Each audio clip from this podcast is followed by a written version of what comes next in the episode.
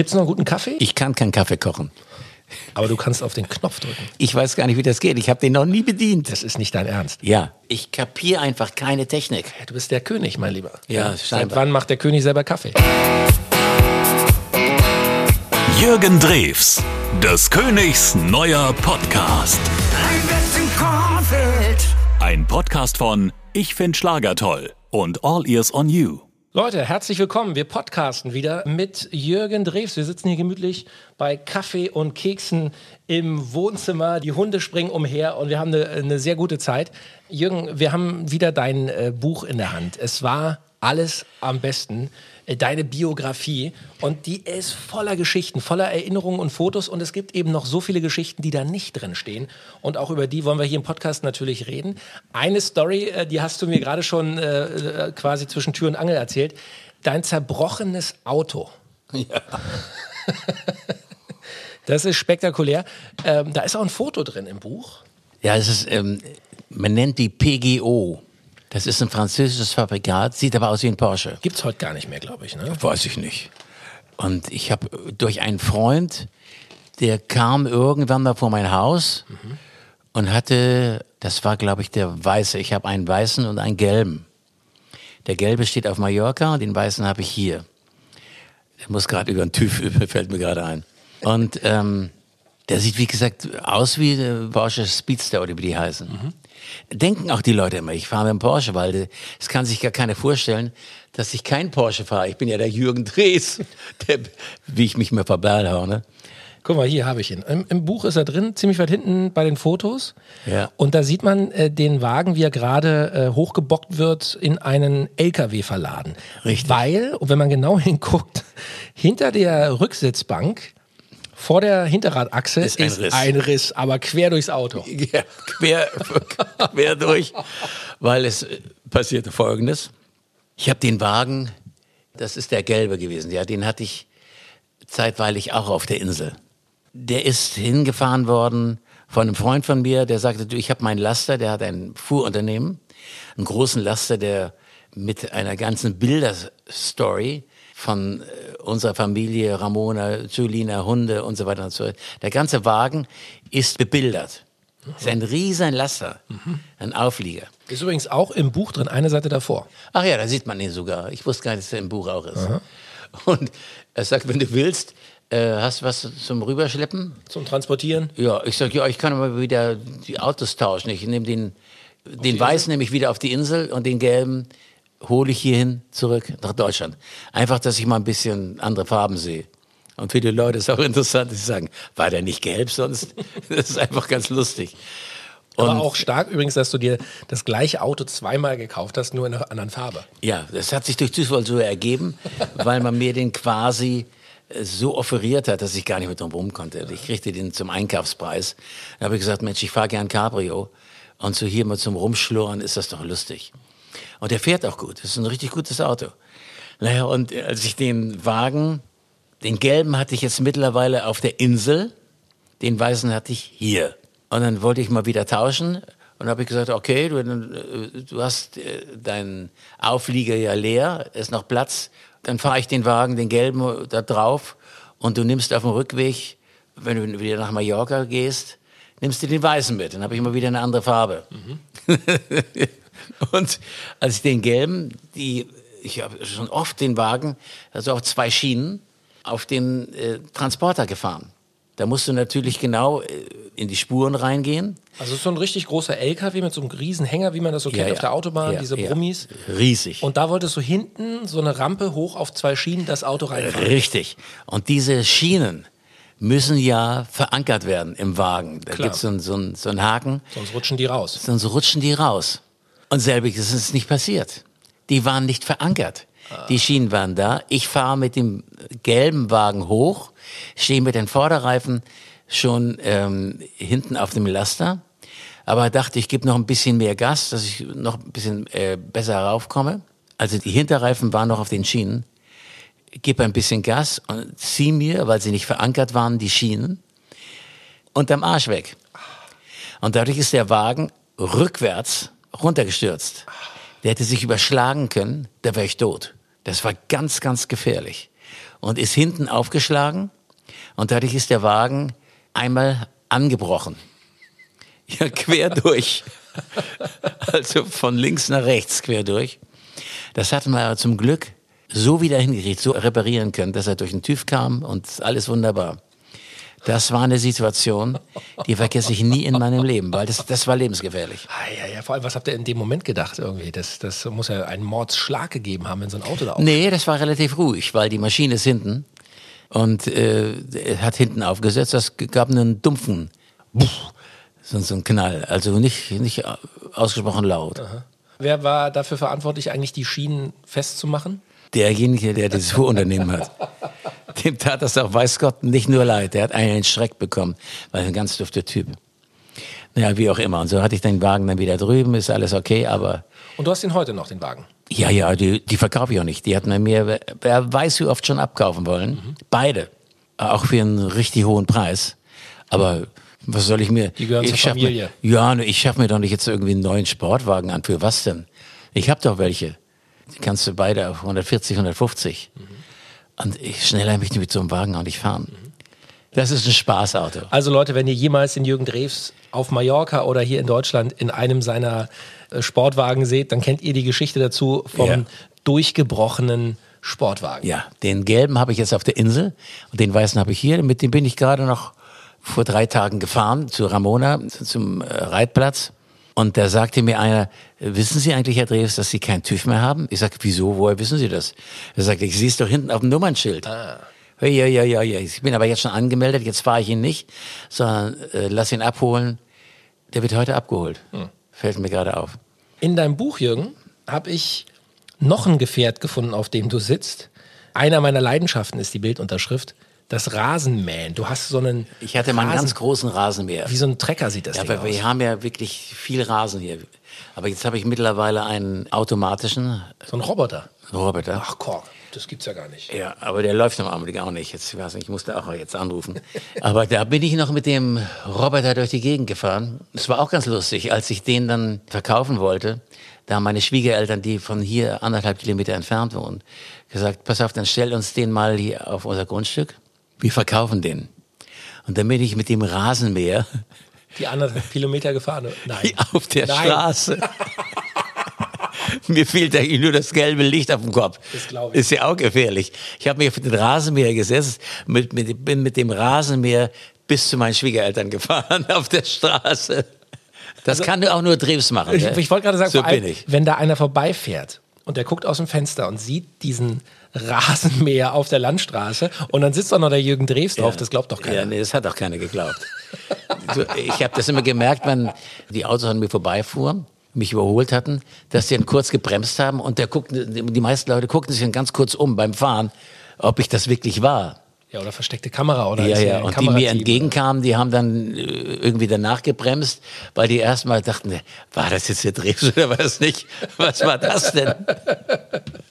Guck mal, Jürgen, das sind doch Geschichten, die stehen so auch in keinem Buch. Nee, die stehen nicht im Buch. Würdest du dich so generell als, als Autofreak oder Autofan beschreiben? Wenn du mal so zurückguckst, so die, nee. die, die, deine Karriere, die ersten Jahre, auch so in den 70er Jahren, deinen Führerschein. Wann hast du den Führerschein gemacht? Mit 18, weil mein Vater mir gesagt hat, pass mal auf, ich möchte nicht, dass du dich auf ein Moped setzt oder auf einen Motorroller oder auf ein Motorrad. Ich habe so viel Menschen schon verarztet und operiert, die Motorradunfälle hatten. Ich möchte dich dem nicht aussetzen. Deswegen bitte mach keinen Motorradführerschein, setz dich nie auf so ein Ding. Du hast keine Knautschzone, nichts. Ja. Und ich verspreche dir, sobald du einen Führerschein machst, kriegst du sofort von uns ein Auto, was sicher ist. Den hatte er auch schon im Petto. Aber ich machte meinen Führerschein. Und jetzt dachte ich, hey, ich habe einen Führerschein, ich habe noch kein Auto. Den hatte er noch nicht. Der war aber schon bestellt. Und da habe ich mir als Übergangslösung zum Leidwesen meines Vaters und meiner Mutter eine Isetta, glaube ich, heißen die. Mhm, mh. Da machst du vorne so eine, so eine, Tür auf und da passen nur zwei Leute rein. Mhm. Ein unsicheres Gefährt ohne Ende, keine Knautschzone, nichts. Mein Vater hatte gesagt, sag mal, muss das sein? Musst du den Wagen jetzt die, die, dieses Gefährt hier holen. Papa, habe ich gesagt, ich möchte einmal, ich habe einen Führerschein, ich bin völlig aus dem Häuschen. Ich möchte einmal durch Schleswig-Holstein fahren. Du kannst doch nicht mit der Isetta durch Schleswig-Holstein fahren. Ich habe es gemacht.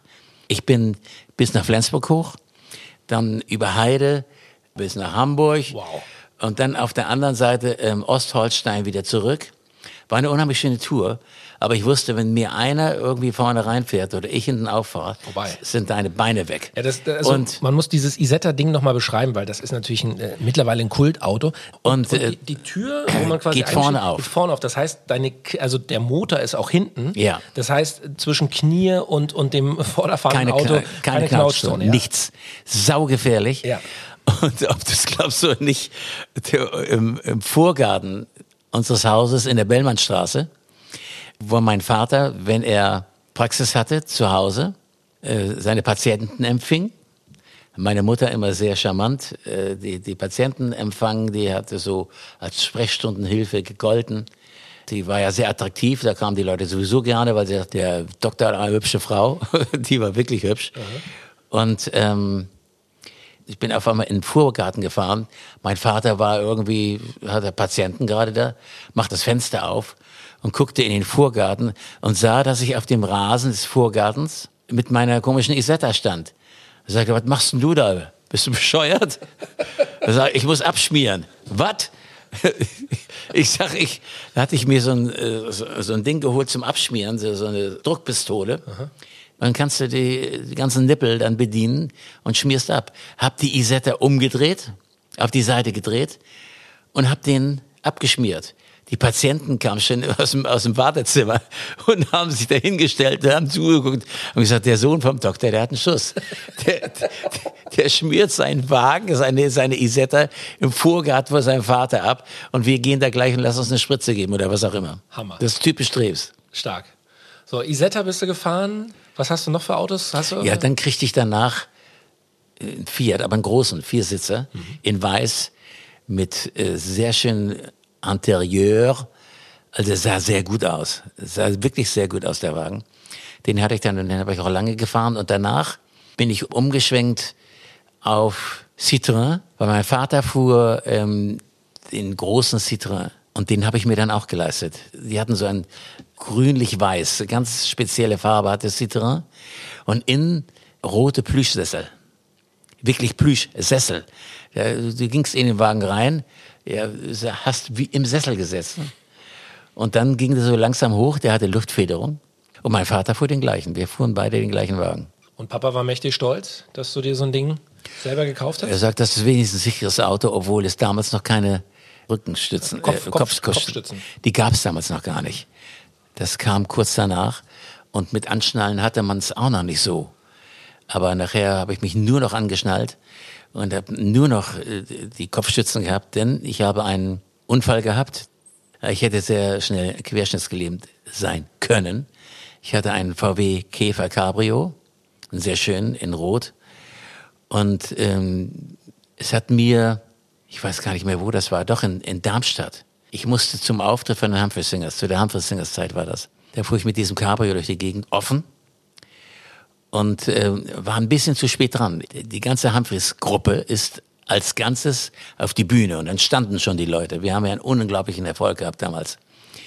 Und ich wusste, wenn ich mich nicht beeile, komme ich zu spät. Und Humphreys war ein ganz gestrenger, er war Sergeant, ganz gestrenger Bandleader. Also habe ich ein bisschen Gas gegeben und hat mir ein Wagen, eine Frau, die Vorfahrt genommen und ist mir voll vorne rein von der Seite, ist einfach über die Ampel rüber und es war eine vierspurige Straße, also er konnte mal richtig schnell fahren. Und da sehe ich noch, wie ich äh, den mehr als touchiert. Das war ein richtiger Knall. Ich konnte nichts mehr sehen, weil die ganze Motorhaube hatte sich aufgestellt, war ein Knick drin. Ich selbst bin ähm, auf den linken ähm, Holm des Fensters mit meiner linken Kopfseite, hab geblutet wie ein Schwein, bin aber nicht ohnmächtig geworden, zum Glück, hatte keine Gehirnerschütterung, hatte auch keinen Schädelbasisbruch. Ganz knapp davor, sonst hätte ich einen Schädelbasis gehabt. Hab geblutet wie ein Schwein, hab nur gedacht, ich muss unbedingt mein, mein Uher Bandgerät, transportabel, muss ich vorne rausholen. Du konntest ja einfach reingreifen. Der Kofferraum war ja auf. Der war ja nur hochgefaltet. Hab den noch genommen, obwohl die Polizei und auch die Sanitäter haben mich schon festgehalten. Sagten, sie legen sich hier jetzt drauf. Habe ich gesagt, ich muss das noch nehmen, habe das noch genommen und dann bin ich ab ins Krankenhaus. Und da weiß ich auch noch, die haben gesagt, das ist doch der, der Jürgen Drews von den Humphrey Singers. Die waren völlig aus dem Häuschen da in Darmstadt. Auf der Krankenliege Autogramme geschrieben. Ja, so quasi. Und der Arzt hat sich dann mit dem Nachbarnarzt unterhalten und hat mich, während er sich unter, mit ihm unterhielt, meine klaffende Wunde genäht, ohne Betäubung. Weil du bist noch unter Schock. Und wenn du Schock hast, spürst du die Schmerzen nicht. Das ist wirklich wahr. Irre. Ich habe nichts gespürt. Ich habe dem immer zugehört und so weiter und so fort. Und er hat mein ganzen, von hier bis da, alles genäht. Und deinen Kumpels von, von Les Humphrey Singers, äh, wie haben, habt ihr denen Bescheid gesagt oder weil den Abend wirst du ja nicht gespielt haben? Nee, ich bin, die haben mich klar gehalten. Die haben ja. gesagt, du musst jetzt hier liegen bleiben. Wir wollen auf Nummer sicher gehen. Wir halten dich hier eine Nacht da. Okay. Und bin ich dann da geblieben. Das hat ja dann Humphreys auch mitbekommen. Und dann einen Tag oder zwei Tage später stand ich schon wieder auf der Bühne. Also Stuntman hättest du auch werden können. Hier hätte ich auch werden können. Stand ich schon wieder auf der Bühne, weil wir machten gerade eine, äh, eine Europatour.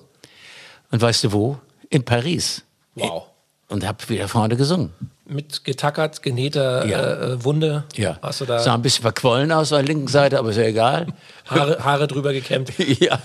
Das, das, so bin ich wieder auf die Bühne gegangen und das auch noch in Paris. Also wir halten fest, Jürgen du scheinst irgendwie unkaputtbar zu sein. Ja, lass es uns nicht beschreien, ja. aber scheinbar ja. Dein Papa hat äh, dir einen guten Rat gegeben, Junge, äh, überspringen das Mofa und das Motorrad, fahr gleich ein richtiges Auto. Das war genau richtig. Und was hast du gemacht? Ich glaube, wenn dein Papa dich da gesehen hätte, hätte er dir die Ohren lang gezogen. Mit dem Rasenmäher-Traktor anderthalb Kilometer über die Landstraße hier in Nachbarort zu Schwiegereltern ja, gefahren. Ja, es ist ja keine richtige Landstraße, es ist eine richtige Bundesstraße. mit, mit, dem Wagen. Ich hätte eigentlich zumindest einen Warnleuchter haben müssen. Ach, wenn mich Polizei gesehen hätte, hätte mich gleich angehalten. Also Jürgen, mit Autos kennst du dich aus. Was wäre denn von deinem Jubiläumsalbum? Was wäre so der perfekte Autofahrsong? Mama Lou? Ja, Mama Lou ist der Hammer. Da bist du sofort gut drauf. Lange Autofahrten, Leute. Mama, Mama, Mama, Mama, Lou. Mama, Mama, Mama, Mama, Lou. Das geht ja richtig ab, das Ding. Das ist doch geil. Also, wenn ihr im Auto unterwegs seid, vielleicht den Podcast gerade hört und äh, jetzt nach dieser Episode noch, äh, noch gute Laune, Motivation braucht, Jürgen Drews, das ultimative Jubiläums-Best of Mama Lou, Track 7, Attacke. Jürgen, ja. es war mir wie immer ein Fest. Ich freue mich jetzt schon auf die nächste Folge. Und ich bedanke mich auch wieder. Jürgen Drews, des Königs neuer Podcast. Ein Podcast von Ich find Schlager toll und All Ears on You.